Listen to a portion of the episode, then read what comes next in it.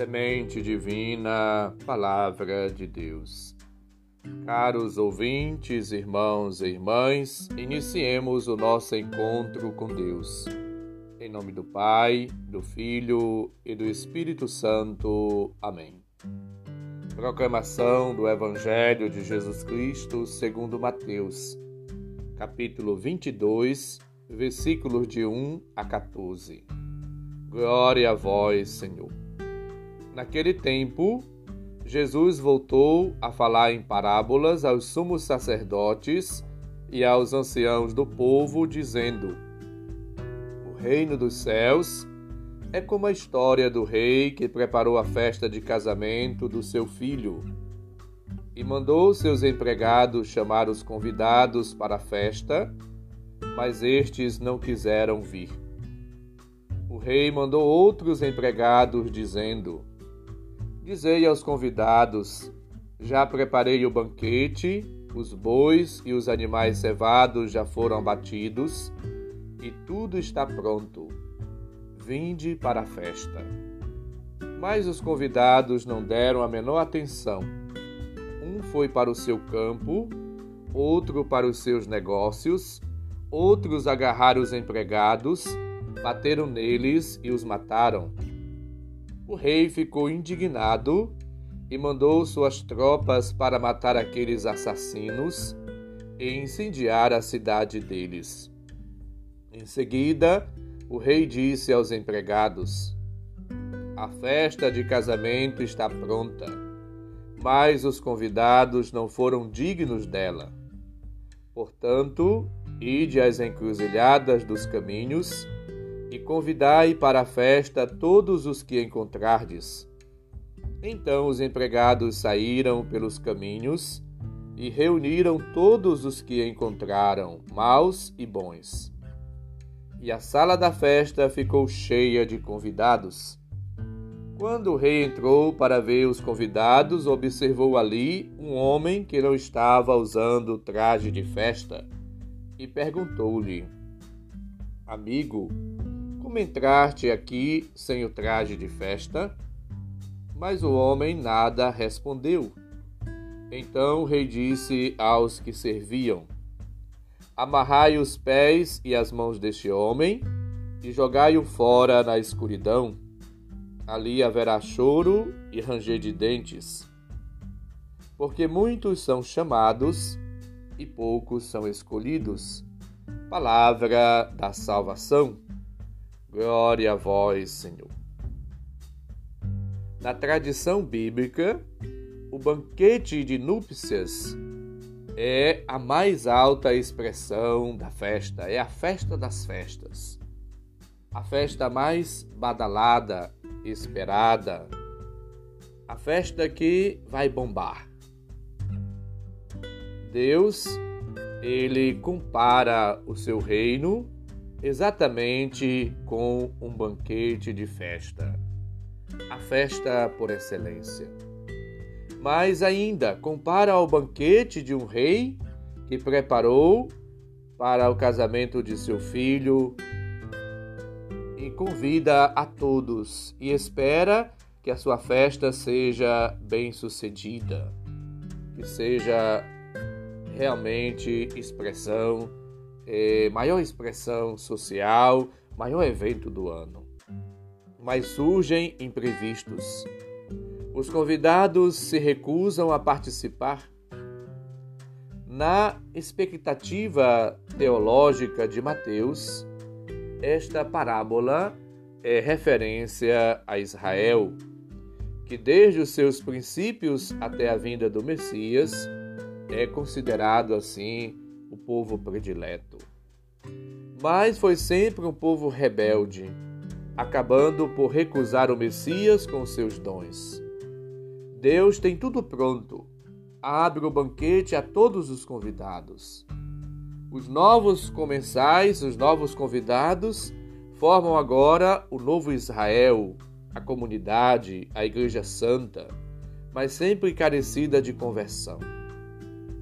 Portanto, Jesus convida a todos a participar do seu banquete, do seu reino. da festa de casamento do seu filho. E aí a gente entende a aliança feita com o povo de Israel. Esta festa recorda isto, a aliança. Recorda o banquete de casamento. Jesus, por exemplo, no livro do Apocalipse, é apresentado como o Cordeiro. O capítulo 21 de Apocalipse termina convocando, chamando todo o povo a participar do banquete nupcial do Cordeiro. Averte que a parábola apresenta como exigência e condição para permanecer e participar do banquete celeste, lembra e recorda a cada um de nós o nosso batismo. No dia do batismo, usamos uma veste branca, que recorda, que lembra a pureza, a santidade, a vida nova, a graça e também o convite de Deus a amar, a misericórdia, a bondade, a ternura, a compaixão, essas atitudes que brotam do coração que foi assim encharcado, cheio, repleto do Espírito, da graça, do dom de Deus. Acolher Jesus é, portanto, a condição para participação do seu reino. Abrir-se a Ele e acolhê-lo com alegria, com amor, é o segredo para a felicidade. Quem o recusa encontra sempre desculpas e justificativas, é, e que são apenas expressão do alto engano. Quem entra na sala nupcial também não deve pensar que tem já a salvação garantida. Quem participa da igreja, dos sacramentos, precisa estar sempre vigilante. Ainda que a entrada seja gratuita, oferecida a todos, como víamos ontem, Jesus exige dos participantes a verte nupcial e as disposições correspondentes, especialmente, como lembra nos Romanos 13, 14 e Gálatas 3, 27, revestir-se de Cristo. Devemos ter as mesmas atitudes, os mesmos sentimentos de Cristo a bondade, a humildade, a compaixão, a ternura, a paciência, o amor. Vivendo assim uma vida nova, nós vamos correspondendo ao coração de Jesus, que é fonte e modelo da vida sobrenatural.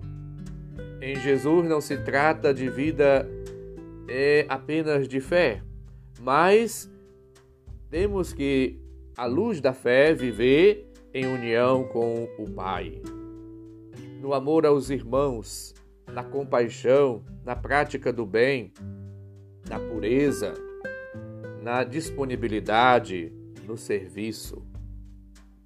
O primeiro homem saído da terra era terrestre, diz São Paulo, e os filhos de Deus devem ser-lhe semelhante. Devemos viver uma vida em Deus. 1 Coríntios 15.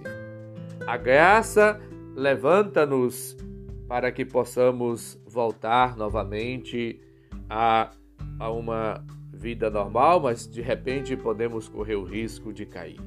Confiar na graça, na presença, na força de Deus e buscar sempre viver uma vida nova. Este convite de Cristo a participar do banquete, esse banquete que também lembra a Eucaristia e é prefiguração do banquete celeste. Portanto, participemos da vida da comunidade, da ceia, da Eucaristia, das celebrações, do culto, das missas, mas ao mesmo tempo possamos assim nos esforcemos para dar testemunho cotidiano da ação de Deus na vida de cada um de nós e esse testemunho possa se tornar também um anúncio. Um anúncio a partir da vida, das ações, dos gestos e das palavras. Peçamos a graça, a bênção e o auxílio divino. O Senhor esteja convosco, Ele está no meio de nós. Abençoe-nos, Deus bondoso e misericordioso, Pai, Filho e Espírito Santo. Amém. Um santo e abençoado dia para todos. Um abraço, felicidades.